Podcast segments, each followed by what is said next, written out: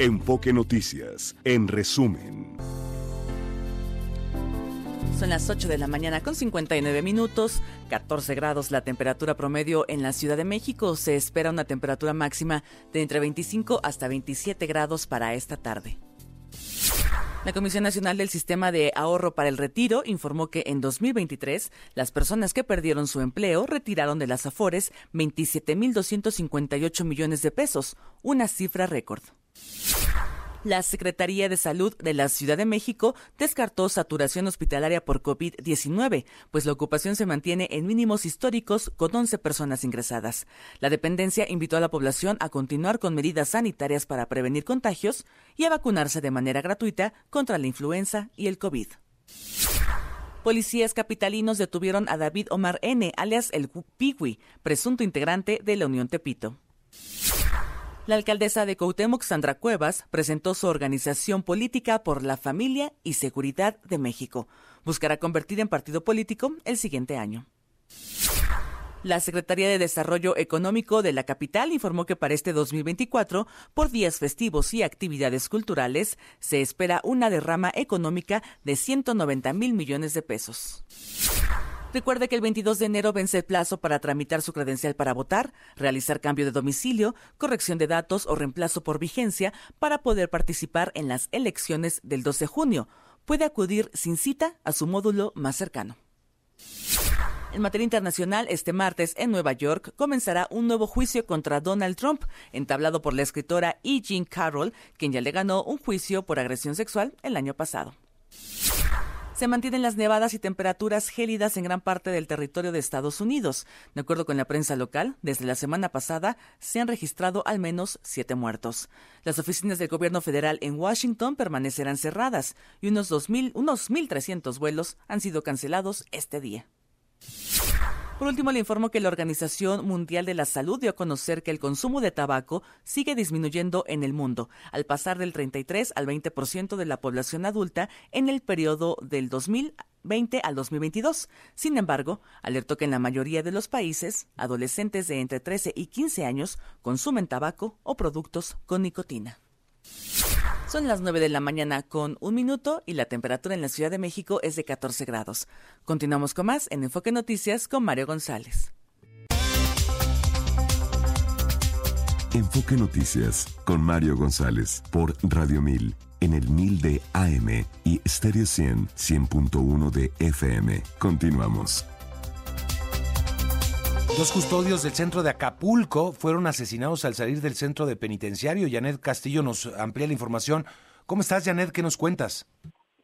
Así es, Mario Auditorio. Muy buenos días. Efectivamente, dos custodios del Centro de Readaptación Social de Acapulco, el Cerezo de Acapulco, fueron los que pues fueron asesinados ayer cerca de un sitio de taxis en la colonia Las Cruces, aquí en el puerto de Acapulco. De estos hechos también dos mujeres resultaron lesionadas por arma de fuego después de este ataque de sujetos armados. Esta situación ocurrió cerca de las 11 de la mañana cuando en un vehículo particular circulaban tres personas, dos hombres y una mujer, que según la información que proporcionó la Secretaría de Seguridad Pública, los tres eh, pues son custodios del cerezo de Acapulco y los dos masculinos resultaron muertos, la mujer resultó herida. Una mujer más que pasaba por la zona también fue lesionada por arma de fuego, que fue la que también resultó eh, pues herida y fue trasladada a un hospital. Posteriormente pues se realizó un operativo de búsqueda de los responsables y pues se hizo el levantamiento cadavérico de estos dos hombres que fueron asesinados en este lugar aquí en el puerto de Acapulco. Y bueno, en otra información comentarte también que continuamos con la situación del transporte en Acapulco, sigue habiendo escasez, con la diferencia de que bueno, además de esta la implementación del eh, pues del operativo de seguridad que se está llevando a cabo después de que fueron amenazados por el crimen organizado todos los transportistas, pues también están eh, resguardando las unidades del transporte, las pocas que hay, pues con policías, eh, tanto policía local como de la Guardia Nacional, están eh, van detrás de los eh, vehículos del, del servicio del transporte público. Y en algunas ocasiones también los policías pues se suben a las unidades para ir resguardando pues a los choferes y a los usuarios del transporte. Sin embargo, pues esto no ha sido suficiente porque la, la situación en Acapulco, la población continúa con la escasez del transporte y ha tenido que caminar kilómetros para poder trasladarse a diferentes lugares aquí en este mm. destino de playa. Oye, a ver, cuéntame un poquito más, amplíame un poco más de este asunto del, del, del transporte, del transporte público. ¿Ya cuánto tiempo lleva así esta situación, Janet? Con esto ya seríamos seis días. Este, Mira, en la situación del transporte eh, después del huracán era muy escaso, porque eh, según lo entiendo y alguna información que me proporcionó de manera personal uno de los transportistas, es que el 80% de las unidades vehiculares del servicio de transporte sufrió aviaduras con el huracán. Muchos pues eh, terminaron con algunas unidades prácticamente en eh, pérdida total y esto pues propició que nos quedáramos el transporte. Posteriormente, se, eh, eh, después del huracán se hizo, o más bien hubo dos ataques una, un ataque un ataque fue al hijo de uno de los transportistas que mataron aquí en Acapulco. Posteriormente también eh, hubo incendio de unidades del transporte público en lo que fue de las playas el fraccionamiento de Hordos Insurgentes. Hubo también una una este un ataque a balazos a un sitio de taxis que está en el centro.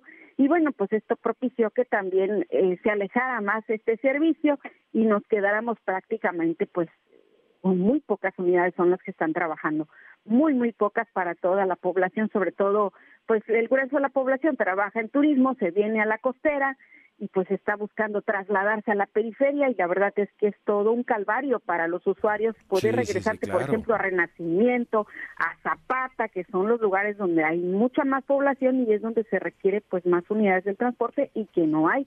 Así que hay que esperarse a veces hasta cuatro, cinco, seis horas para que los pocos que hay pues puedan trasladarse. Oye, ¿y, qué, qué, dice la autoridad, Janet, ante esto? Que no aparece nunca, pero bueno. Desafortunadamente, el delegado de transporte aquí en el estado, pues parece que no existe. Él en un principio intentó hacer como un operativo, intentó decir que todo estaba normal, cuando en realidad no es cierto. O sea, todos lo estamos viviendo y todos lo están eh, pues poniendo en las redes sociales y no ha dado mayores detalles de, de, qué es lo que está pasando y los transportistas tampoco han hablado, solamente hicieron una una manifestación que fue precisamente el lunes e intentaron hacer un bloqueo, finalmente dialogaron con la autoridad municipal porque ellos estaban pidiendo garantías de seguridad por la situación de esta de esta pues de esta amenaza que mm. tienen del crimen organizado. Vaya. Bueno, pues estaremos pendientes. Vamos a hablar del tema porque ya también el sector empresarial eh, pues ha dicho que se han perdido muchos millones de pesos por esta situación. Gracias, Janet. Buen día. Gracias. Sí, eh, la Canaco Servitur de Acapulco ha estimado en más de 200 millones de pesos las pérdidas por la parálisis en el servicio de transporte público eh, causada por estas presuntas amenazas del crimen organizado a choferes. Vamos a conversar de esto con Alejandro Martínez Sidney, presidente de la Canaco Servitur Acapulco. Gracias, Alejandro. Bienvenido. Gracias, Mario. Es un placer saludarte. Estamos a tus órdenes. Oye, por si fuera poco, está esta situación con el transporte público.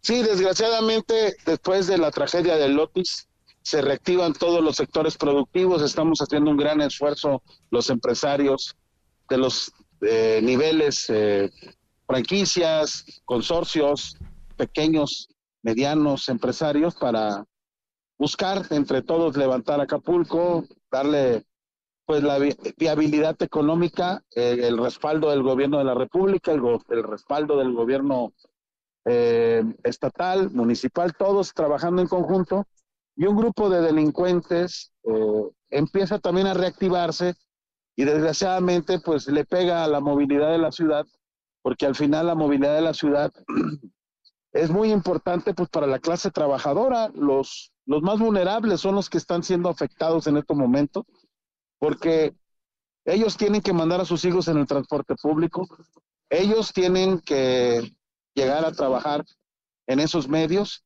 y bueno, nosotros en solidaridad estamos abriendo más tarde y cerrando más temprano. Y esto ha llevado a una serie de pérdidas económicas que ya la cifra que traíamos de 200 ya ahorita está casi llegando a los 400 millones de pesos en estos ya casi seis días que mm. lleva esta, esta situación económica eh, del transporte derivado de la falta de movilidad. Oye, movilidad de personal, este, también está siendo afectado el transporte privado, eh, digamos, el, mercancías y ese tipo de cuestiones, Alejandro, o no llega hasta ahí hasta el momento. No, no, no, sí, sí, es una cadena, es una cadena que afecta a la cadena, es un eslabón, la movilidad de la ciudad es un eslabón en la cadena productiva. Que siempre ha tenido problemas, con Otis peor, ¿no? Y, ahora pues estas presuntas amenazas del crimen organizado. Bueno, escuchaba yo muy eh, atento la reportera que te estaba dando la información muy puntual. Efectivamente, la, el transporte público pues fue mermado por el Otis, y lo que estaban operando, pues ahorita pues lo tuvieron que parar, pero ya el día de ayer por la tarde me dio gusto ver ya algunos eh, camiones, algunos colectivos, ya se están activando poco a poco. Obviamente hay mucha zozobra, hay muchos mensajes que llegan por WhatsApp, audios, no sé si sean verídicos, pero pues ya aquí en Acapulco ya te mandan un audio de un de un transportista que tuve un problema con la comunicación con Alejandro Martínez Cine, presidente de Concanaco Servitura allá en Acapulco. Bueno, queremos preguntarles si han tenido contacto con las autoridades y qué se les han dicho, porque creo que será fundamental. Alejandro, perdóname, te perdí por un momento, pero quisiera preguntarte, ustedes como, como gremio, como asociación importante de empresarios, ¿han tenido contacto con las autoridades? Nosotros ya lo que esperamos es un posicionamiento de la autoridad para que nos diga qué es lo que está pasando, porque mira, todo lo que nosotros hoy sabemos, lo, hemos sabido a través de, los, de, la, de, la, de la prensa, a través de las redes, pero así un posicionamiento del gobierno no ha habido como tal. Yo, yo lo que pido que el responsable salga y dé, pues básicamente un informe de qué es, de cuál es la situación que estamos viviendo en este momento por esta falta de, de movilidad en la ciudad. Pero, a ver, pues uno se imaginaría que hoy por hoy hay fuerza estatal y federal en Acapulco por los trabajos de reconstrucción, por los trabajos de seguridad en, en, este, en este puerto tan importante después de Otis. ¿Está blindado? ¿O, qué está pasando todo esto en medio de la presencia de la Secretaría de Defensa Nacional, Alejandro? Sí, tenemos un despliegue muy importante, muy importante de Guardia Nacional por toda la ciudad y desgraciadamente pues estos malhechores pues buscan siempre la forma de de actuar cuando pues mm, están en el, en el acecho, ¿no? Valga la redundancia. Por eso es importante que la fiscal del estado, Sandra Valdominos, haga las investigaciones pertinentes, se giren las órdenes de aprehensión y ya haya investigaciones a los responsables de esto que está pasando en Acapulco. Vaya, qué situación tan complicada. Bueno, Alejandro, este estaremos muy pendientes. Creo que el objetivo sigue siendo hacer allá en Acapulco el abierto de tenis y eh, la convención, eh, bueno, la convención, no sé si la convención bancaria, el tianguis turístico también, la convención bancaria se suele hacerse ahí, no sé si vaya a ser, pero el tianguis, y ese sigue siendo el objetivo, ¿no? Sí, mira, eh, yo quiero también precisar algo. La actividad turística no está siendo afectada. Seguimos trabajando en las playas, en los hoteles, eh, los restaurantes que están operando, claro, la, la, lo, lo, mermado que estamos por el Otis, pero las 4.500 habitaciones que tenemos están dando servicio, la playa está lista, pueden venir a Acapulco. En realidad el tema del transporte eh, le pega a la zona conurbada, a las zonas suburbanas, a donde está la clase trabajadora, donde se tienen que desplazar los meseros de los hoteles, las, eh, las, los recepcionistas de los hoteles, los stewards de los hoteles, este, pero ellos llegan, llegan a trabajar de una u otra manera, si es, si no es caminando, es por bicicleta, si no, está la Guardia Nacional también apoyando a la movilidad de la ciudad. O sea, la actividad continúa. Acapulco tiene algo muy importante, que su gente siempre está dando la cara, los empresarios estamos trabajando este, el tema de la movilidad sí le pega pues a los niños que van a la escuela, que no tienen un vehículo para que se movilicen, para que los meseros, trabajadores que, que están en la actividad turística, pues lleguen a, sus trabajos, pero muchos de ellos ya tienen un vehículo y eso ayuda. Entonces, nosotros estamos dando servicio en la zona turística. Esto le pega básicamente a, a lo que es la zona urbana de Acapulco, la zona donde están las colonias, donde están las avenidas donde donde, donde pues se mueve el dinero en el transporte. Bien. Bueno, Alejandro, te agradezco mucho por comenzar con el auditorio y seguiremos conversando si me lo permites. Mario, al contrario, es un gran honor eh, conocer tu producción. Estamos muy contentos de que los empresarios de Acapulco nos puedan dar a voz a través de tu programa. Saludo a tu auditorio con mucho cariño. No, y siempre estará abierto este espacio, por supuesto. Gracias, Alejandro Martínez. Es presidente de la Concanaco Servitur allá en Acapulco. 9 de la mañana, 23 minutos. Bueno, este, esta mañana el presidente López Obrador estaba presentando varias cifras de seguridad, pero también se le preguntó eh, sobre eh, la ausencia o la falta de medicamentos en la megafarmaciota. Él dice que no, que hay todo, que hay todas las eh, vacunas, que de dónde sacó la información le increpó al reportero. Y bueno, ahí se hizo una especie de debate. Pero lo cierto es que hablando de salud, la Secretaría de Salud está descartando una saturación hospitalaria y afirma que hay muy amplia disponibilidad para la atención de pacientes por COVID-19 y otras enfermedades respiratorias, contrariamente a lo que se ha dicho por algunos medios de comunicación de que hay saturación en algunos hospitales, no en todos, pero sí en algunos. Natalia Estrada nos cuenta. ¿Cómo estás, Natalia? Muy bien, Mario, un saludo para ti y el auditorio de Enfoque Noticias. La vacunación a nivel nacional contra el COVID-19, la ocupación hospitalaria y las defunciones se mantienen en cifras mínimas. Así lo aseguró la Secretaría de Salud Federal luego de que 11 hospitales en el país registraran un repunte en el número de personas hospitalizadas por esta enfermedad. En un comunicado expuso que de un total de 5.489 camas reportadas por las unidades hospitalarias para la atención de pacientes con COVID-19, 183 camas generales y 25 con ventiladores que estaban ocupadas. Mientras tanto, el jefe de gobierno capitalino, Martí Batres, descartó la presencia de casos de COVID-19 que requieran hospitalización, como ha ocurrido en otras entidades del país. En conferencia de prensa aseguró que el sistema de salud pues no reporta alguna situación grave en torno a esta enfermedad. Vamos a escuchar. Bueno, no tenemos una situación particular, no se nos ha reportado por parte de nuestro sistema de salud algún hecho delicado o grave sino que tenemos una temporada invernal, con la temporada invernal suben las enfermedades respiratorias, pero no es el COVID la enfermedad de vías respiratorias que más ha aumentado en esta temporada, sino sobre todo la influenza, es donde hemos tenido el mayor aumento de enfermedades respiratorias y se han venido atendiendo. Bueno, no obstante, Mario Auditorio señaló que se mantiene la campaña de vacunación priorizando a adultos mayores en el caso de la inmunización contra el COVID-19 y la influenza. Mario, la información que le tengo. Muy bien, gracias. Gracias. Pues bueno, parece que hay disponibilidad amplia de hospitales, al menos en la capital mexicana.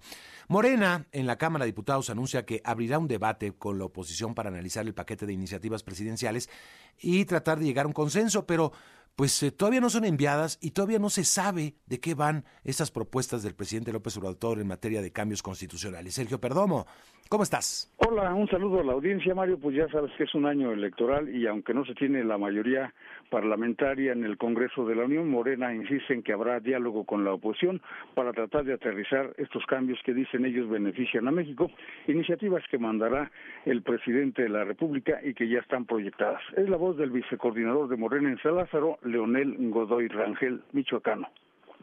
Sí, es evidente, pero también vamos a intentarlo, bien lo dices, y vamos a ver cómo eh, vienen las iniciativas, qué es lo que opinan eh, los grupos parlamentarios de oposición. Hay que recordar que varias, eh, a pesar de su famosa moratoria constitucional, se han aprobado reformas a la Constitución después de eso. Entonces vamos a debatir con ellos, vamos a ver cómo vienen, porque aquí lo importante es abrir un debate con la oposición para que eso, estas iniciativas tengan el mayor consenso posible.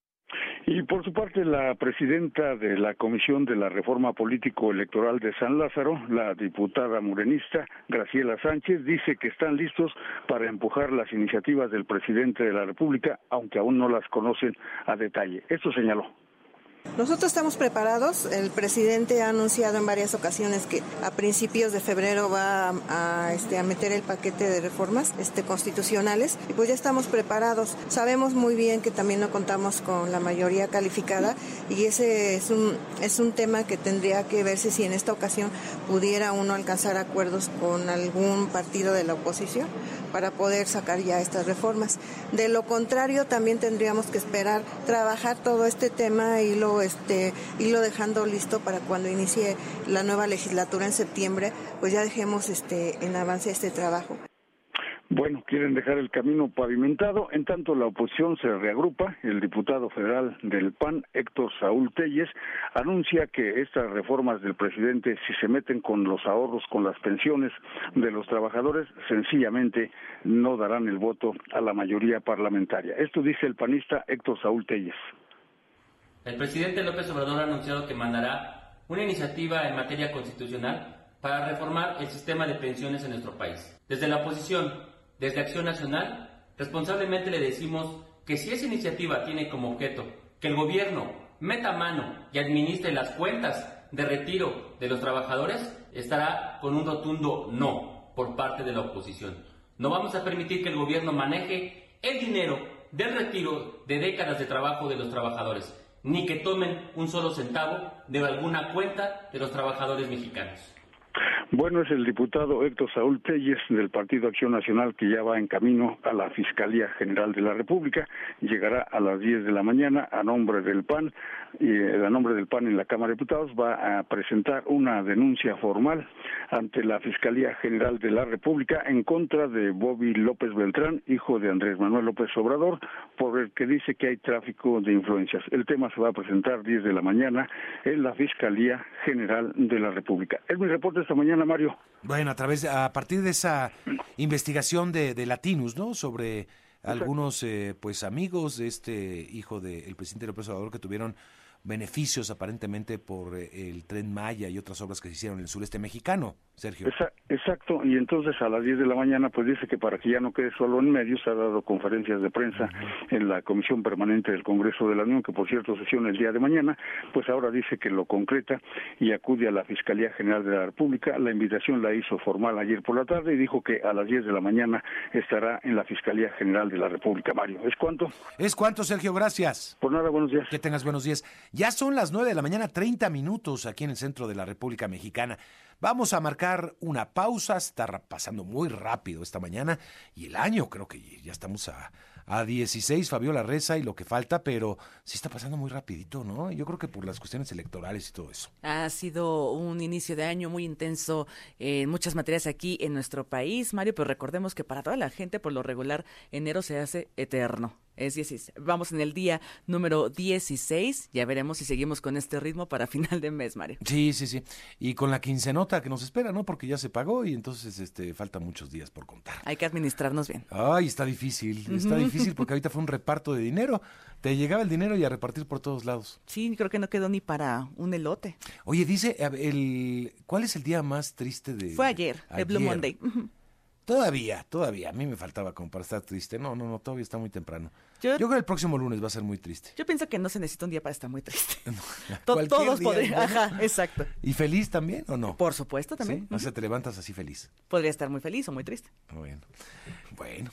Bueno, vámonos a la pausa, ¿no? De la mañana, 31 minutos. Los deportes con Javier Trejo Garay. Javier, ¿cómo estás? Muy bien, Mario, amigos de Foque Noticias, vamos justamente con lo importante de la información deportiva. Bueno, trasciende que la próxima semana, de hecho ya hay una fecha específica, el 23 de enero, se va a presentar, se va a confirmar y será oficial la celebración del Gran Premio Fórmula 1 de Madrid en España.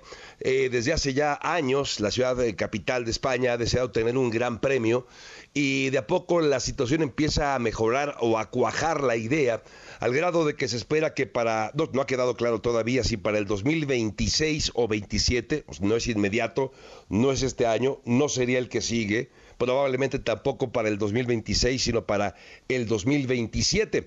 Pero todo depende también de un tema que no es menor. que Barcelona, que aloja el Gran Premio de España desde hace varios años, acepte renunciar a la celebración de ese Gran Premio para que sea ahora la capital del país, la que sea la sede de este evento. Se habla de un, eh, contrato por 10 años de la Fórmula 1 con la ciudad de Madrid en los cuales habría un impacto económico importante, desde luego, para la ciudad de Madrid.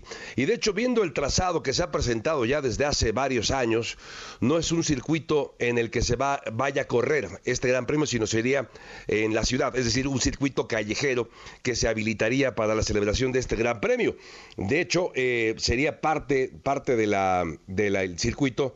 Una, una, parte también de la ciudad deportiva del Real Madrid podría ahí entonces la Fórmula 1 correr parte del trazado en este Gran Premio de Madrid, que bueno, insisto, todavía no se ha definido si sería 2026 o 2027, pero la próxima semana la Fórmula 1 va a ser el anuncio. Recordemos que hay en este momento 24 grandes premios confirmados. La Fórmula 1 desea elevar el número de eventos hasta un total de 26, lo cual luce ya eh, como una sobrecarga de trabajo para los pilotos y sobre todo para los mecánicos, que me parece que son los que más trabajan. Desde que termina una carrera, tener que desarmar todo, eh, guardar todo en los distintos contenedores y después volar hacia la, al siguiente destino eh, recibir el material, desempacarlo, armarlo y esto no para, son 24 veces que lo tendrán que hacer en este 2024. Pero, eh, insisto, la Fórmula 1 desea elevar el número a, 200, a 26, lo cual a los pilotos y a los equipos no les hace mucha gracia, entendiendo que es un negocio y que entre más eventos, más dinero, más premios, pero hoy, dice el propio Checo, y lo recordamos hace unas semanas, es desgastante ya para los mecánicos principalmente. Así que veremos si en esta reconfiguración del calendario que hará la Fórmula 1 se mantiene el Gran Premio de Barcelona y se agrega solamente el Gran Premio de Madrid. Esto lo estaremos comentando y seguramente viendo ya la próxima semana, como ya le cuenta a usted, el día 23 de este mes de enero. En otros temas y hablando del fútbol americano profesional de la NFL, la semana pasada, lo sabemos, anunció que se iba eh, Bill Belichick como entrenador en jefe del equipo de los Patriotas de Nueva Inglaterra. De hecho, le comentamos un poco más temprano que tuvo ya una entrevista Bill Belichick con el propietario del equipo de los Halcones de Atlanta para ver la posibilidad de que Belichick continúe su carrera como entrenador justo en ese equipo, al que alguna vez derrotó en un Super Bowl, por cierto, cuando era el entrenador en jefe del equipo de Nueva Inglaterra. La novedad es que el equipo de Nueva Inglaterra le ofrece empleo a sus dos hijos. Dos hijos de Bill Belichick estaban como parte del staff de cocheo de su padre, pero al irse su padre, digamos que ellos quedan volando. Esto pasa muchas veces con cualquier entrenador que se va, el staff de cocheo, sus asistentes, no necesariamente tienen el trabajo asegurado, pero en el caso de eh, los eh, hijos de Bill Belichick, eh, se sabe que hay una, un interés por parte del propietario Robert Kraft de que tanto Steve como Brian Belichick se mantenga con el equipo. Es decir, la oferta de trabajo para los hijos de Bill Belichick, ahí está, lo cual habla de la gran relación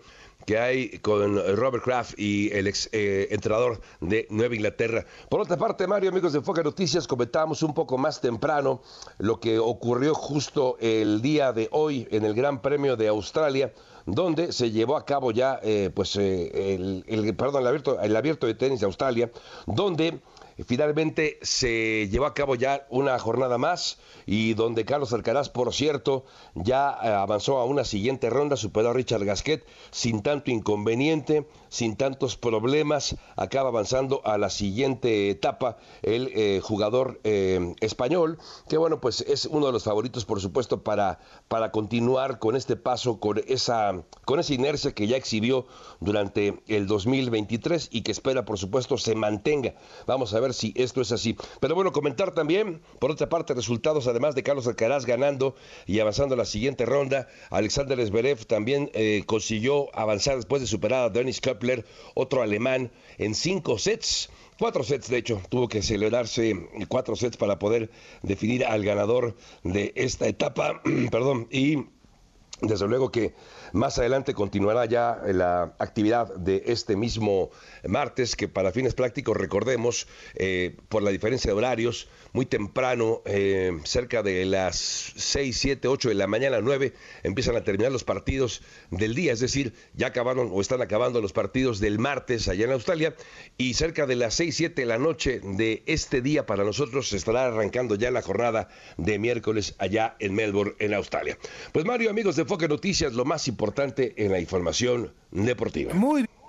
Aquí estoy, aquí estoy. Gracias, Javier. Que te mejores, que te mejores. Gracias, Mario. Te oye mejor. Gracias, Javier Trejo Garay, aquí en Enfoque Noticias. Y el reporte vía Ángel Gatica. Gracias, Mario. Auditorio de Enfoque Noticias. Se restablece ya la habilidad sobre Revolución y Sagredo tras bloqueo de personal de salud. Sigue afectado el avance de Francisco del Paso y Troncoso y Lorenzo Boturini por un percance vehicular en la zona y tenemos circulación constante sobre el eje central de Izazaga hacia la Avenida Juárez. De mal aceptable se encuentra la calidad del aire en el Valle de México. Mario, el reporte. Gracias, Ángel. Buenos días. Y vamos a Tijuana será la sede de la 49 edición del Tianguis Turístico en el 2025, así lo dio a conocer la Sectur y vamos con Ricardo Trejo para que nos amplíe. ¿Cómo está Ricardo? Muy bien, Mario, auditorio de Enfoque Noticias, buenos días y como lo comentas el secretario de Turismo Miguel Torruco Márquez en su calidad de presidente del Comité de Selección del Tianguis Turístico México, informó que en la ciudad de Tijuana, Baja California, fue designada como sede de la edición 49 del Tianguis Turístico México 2025, luego de que dicho comité analizó y evaluó las propuestas presentadas por las tres entidades federativas interesadas en recibir la feria más importante de turismo de América Latina, que fueron Baja California, Nuevo León y Puebla. Indicó que con el propósito de determinar la sede del Tianguis, la Secretaría de Turismo convocó a las organizaciones turísticas del sector privado, quienes forman parte de dicho comité.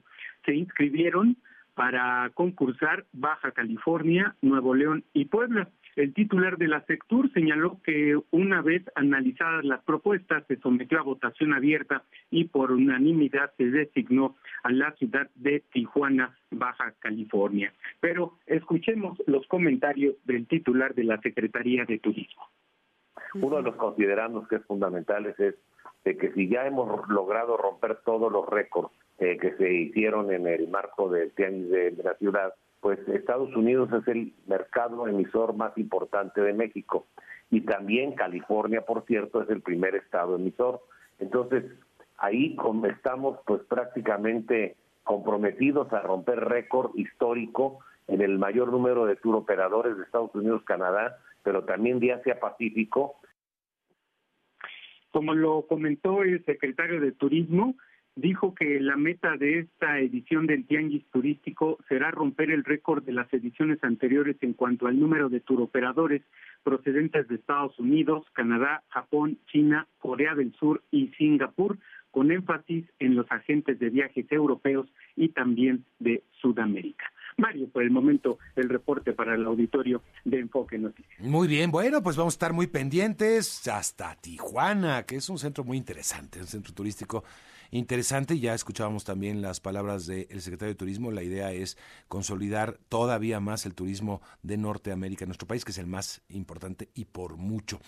Bueno, momento de ir a la conferencia matutina del presidente López Obrador con muchísimos temas entre seguridad, medicamentos y otras cosas. Mara Rivera, ¿cómo estás? Muy bien, Mario, auditorio de Enfoque Noticias, pues sí, mira, y también de cara a las elecciones el 2 de junio, el presidente Andrés Manuel López Obrador aseguró que se brinda protección ante los aspirantes a ocupar un cargo de elección popular aquí en México y lo anterior por las recientes muertes, los recientes asesinatos de aspirantes que se han registrado y que, bueno, pues ya suman cinco. Escuchemos. Estamos eh, protegiendo a candidatos, a todos los que lo solicitan y lo vamos a seguir haciendo. Hay elementos de la Guardia Nacional y también de la Secretaría de la Defensa, eh, protegiendo candidatos y quien lo solicita y lo requiere, se le brinda protección. Es nuestra responsabilidad hacerlo. Sobre la las declaraciones de Donald Trump de que cerrará las fronteras con México luego de ganar, por cierto, votos en Ohio, el López Obrador dijo que más bien debe llamarse a la cooperación y buena vecindad y que este tipo de declaraciones pues tomarlas como parte de las campañas en los Estados Unidos, donde seguirán expresándose muchas, muchas cosas para tratar de ganar.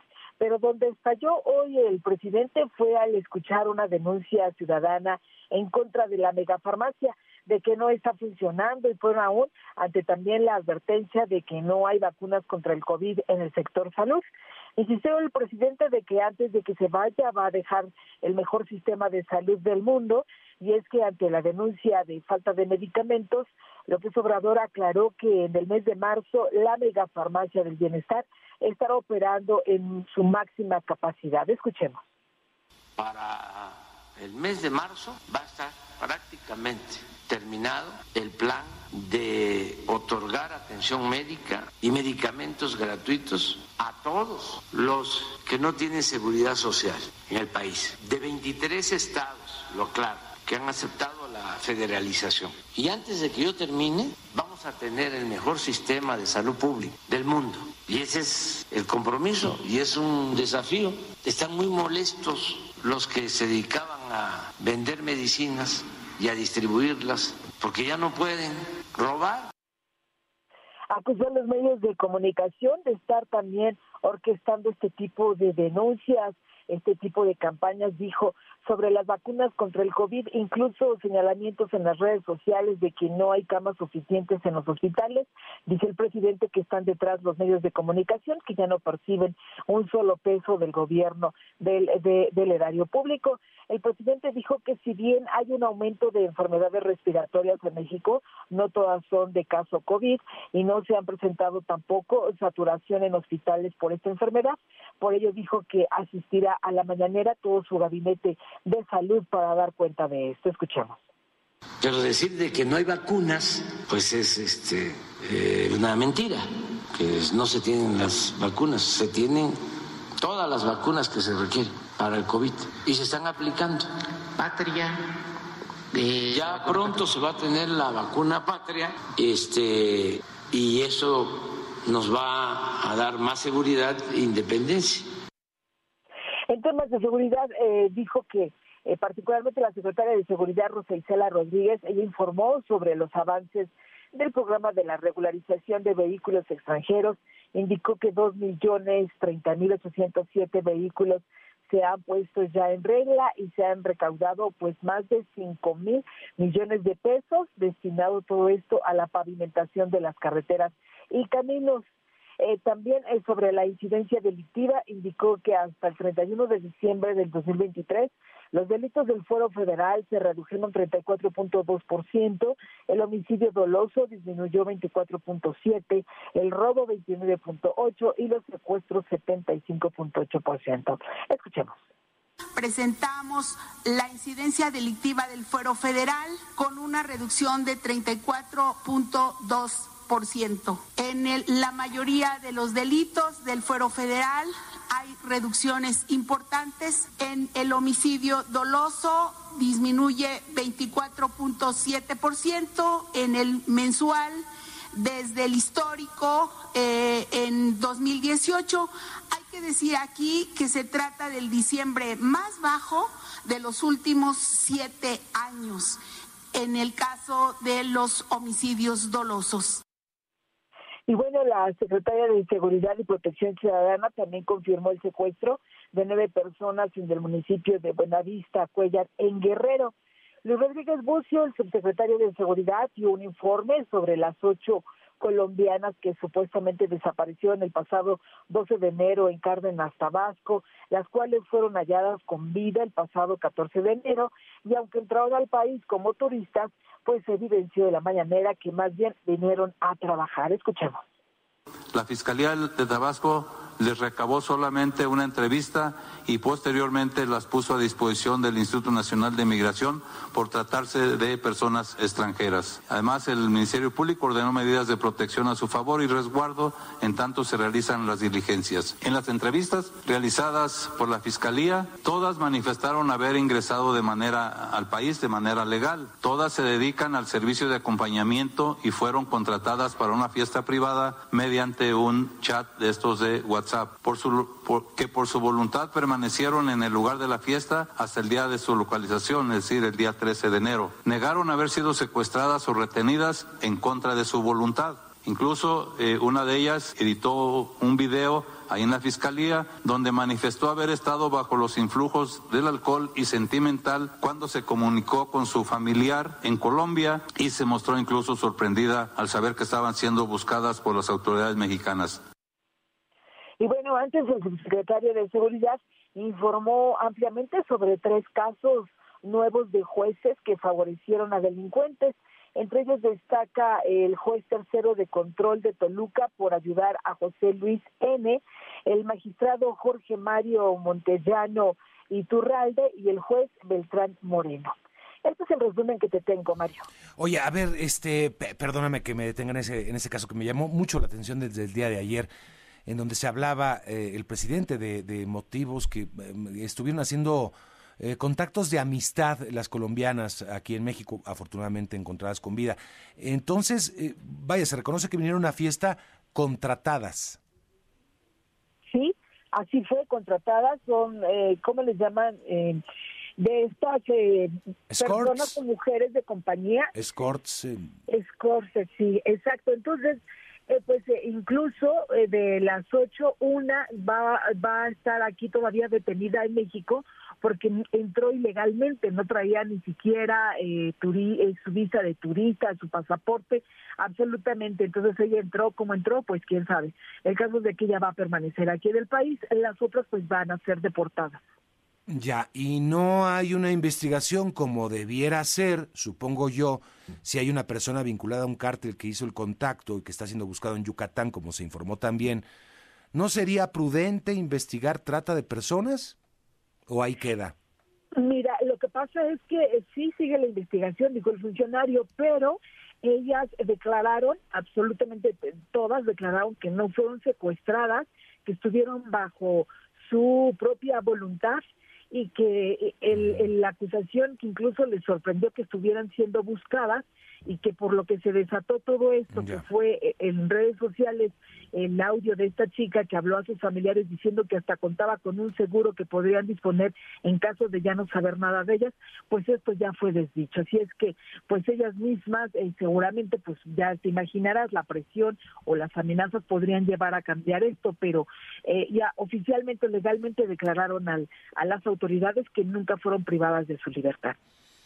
Bueno, este, vaya, no digo investigar a ellas, eh, eh, más bien tomarlas como víctimas y, ver si hay una red ahí eh, que puede preocupar por si esto se llega a, repetir. Pero bueno, vamos a ver en qué acaba todo esto. Mara, te agradezco mucho por el informe, muy amplio, gracias. Buenos días. Buenos días. Personal médico del Estado de México realizaron varias manifestaciones en diferentes puntos en demanda de insumos y pagos atrasados. Gloria Aguilar nos cuenta. ¿Cómo estás, Gloria? Hola, ¿qué tal, Mario? Muy buenos días. Saludos al auditorio de Enfoque Noticias. Y efectivamente, trabajadores del Sindicato Nacional de Trabajadores de la Salud del Estado de México, válgame la redundancia, pues colapsaron prácticamente realidades en diferentes municipios de la entidad mexiquense. Esto en protesta porque no se les ha pagado su bono que tienen en materia de seguridad y tampoco eh, tienen los insumos suficientes para poder cumplir con su trabajo. Las protestas, las protestas se hicieron de manera permanente, intermitente, eh, sobre todo en la carretera México-Texcoco, en donde se presenta dos bloqueos, uno en el kilómetro 24.5 en el municipio de Los Reyes La Paz, otro eh, en el kilómetro 27 a la altura del municipio de San Vicente Chicoloapan. También hubo protestas en el municipio de Texcoco, en la calle Allende, muy cerca del Hospital Guadalupe Victoria, así también como en los municipios de Chalco, de Iztapaluca, eh, también eh, debido a esta falta de insumos que aseguran no les está entregando, entregando de manera permanente tanto el gobierno del Estado de México como la Secretaría de Salud. Las protestas también se extendieron hacia los municipios del norponiente del Estado de México, sobre todo en la zona de Naucalpan, en la zona de Coacalco, la zona de Tlanepantla, en donde los médicos salieron también a la calle para realizar estos bloqueos de manera intermitente y no cerrar en su totalidad las vialidades. Así también te comento que otro de los sindicatos, que es el Sindicato Mexicano de Salud, eh, se presentó en las instalaciones de la Secretaría de Salud en el Gobierno del Estado de México, también para establecer, ellos dijeron, un muro humano y apoyar a las autoridades de salud mexiquenses ante estas protestas. Señalaron que ellos son un sindicato legalmente establecido, que cuentan con su toma de nota y que están de acuerdo con la política de salud que se está llevando en el Estado de México. Eh, decir, fueron dos sindicatos que colapsaron tanto servicios de salud como vialidades en en el Estado de México, sin que hasta el momento las autoridades de la entidad mexiquense den una, una información de qué es lo que está sucediendo en este sector o cuál fue la respuesta que recibieron. Ellos señalaron que si no se les eh, atiende de manera oportuna, continuarán periódicamente estos bloqueos hasta que sean atendidas sus demandas. Este es mi reporte por el momento, Mario. Muy bien, pues te agradezco mucho, Gloria. Gracias. Gracias a ti, muy que buenos tengas muy buenos días. Ya son las 9.59, pero nos da tiempo de repasar cómo van los números y el, el peso que ha perdido terreno esta mañana, Martín Carmona. Sí, Mario, está incrementándose en este momento ya casi 30 centavos, ¿eh? 30 centavos de incremento hasta 17, 16. Había mantenido por debajo de los 17 pesos y hoy tiene este fuerte brinco, casi 30 centavos. El dólar en ventanillas bancarias y casas de cambio ya para este momento cotiza sobre los 17 pesos con 60 centavos. El euro se ha ido hasta los 18.90 y la bolsa mexicana de valores pierde el 0.2%. Mario, los números por ahora. Muy bien, pues gracias, Martín. Buenos días. Te escuchamos mañana temprano en Amanece. Llegamos al final, Fabiola Reza. Y la temperatura es de 17 grados. Gracias a usted por acompañarnos. Nos esperamos mañana en la primera emisión de Enfoque Noticias y que pase una excelente mañana y día.